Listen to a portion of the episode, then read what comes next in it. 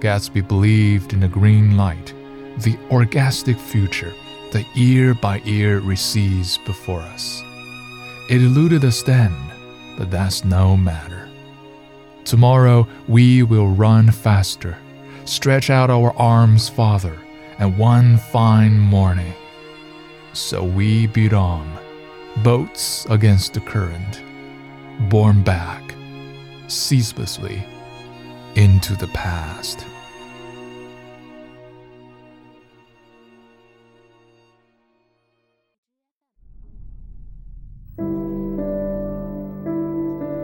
Gatsby. He had a grand vision for his life since he was a boy. I'm gonna fix things just the way they were before. Just you and me. No amount of fire could challenge the fairy tale he had stored up in his heart. Guys, long time no see. This is Uncle Bear. 亲爱的各位听众朋友们，好久不见，我是熊叔，我在上海向你问好。Today, I want to share some of the lines from The Great Gatsby, one of my favorite stories with you. 今天呢，熊叔想给大家分享一些《了不起的盖茨比》这个我最喜欢的故事之一中的一些选段，一起来欣赏一下吧。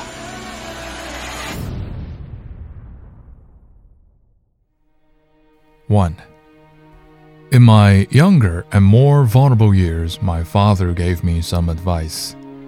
Always try to see the best in people, he would say. As a consequence, I'm inclined to reserve all judgments, but even I have a limit. Back then, all of us drank too much. The more in tune with the times we were, the more we drank, and none of us contributed anything new.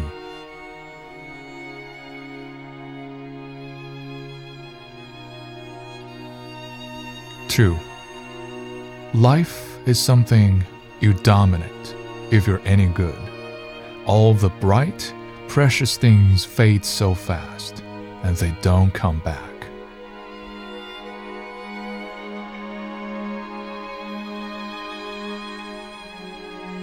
Three.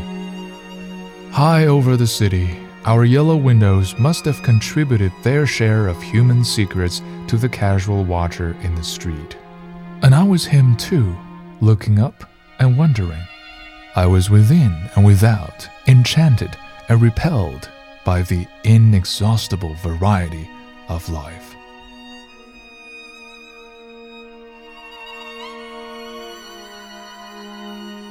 Four. His smile was one of those rare smiles that you may come across four or five times in life. It seemed to understand you and believe in you just as you would like to be understood and believed in.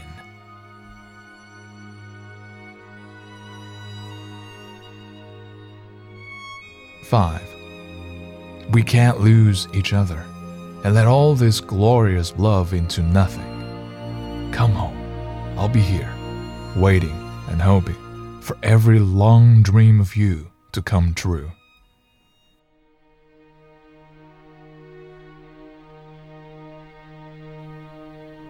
6.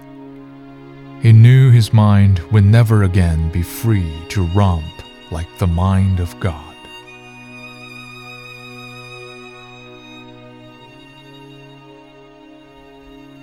Seven. I remembered how we had all come to Gatsby's and guessed at his corruption while he stood before us concealing an incorruptible dream. The moon rose higher and as I stood there, brooding on the old, unknown world, I thought of Gatsby's wonder when he first picked up the green light at the end of Daisy's dock.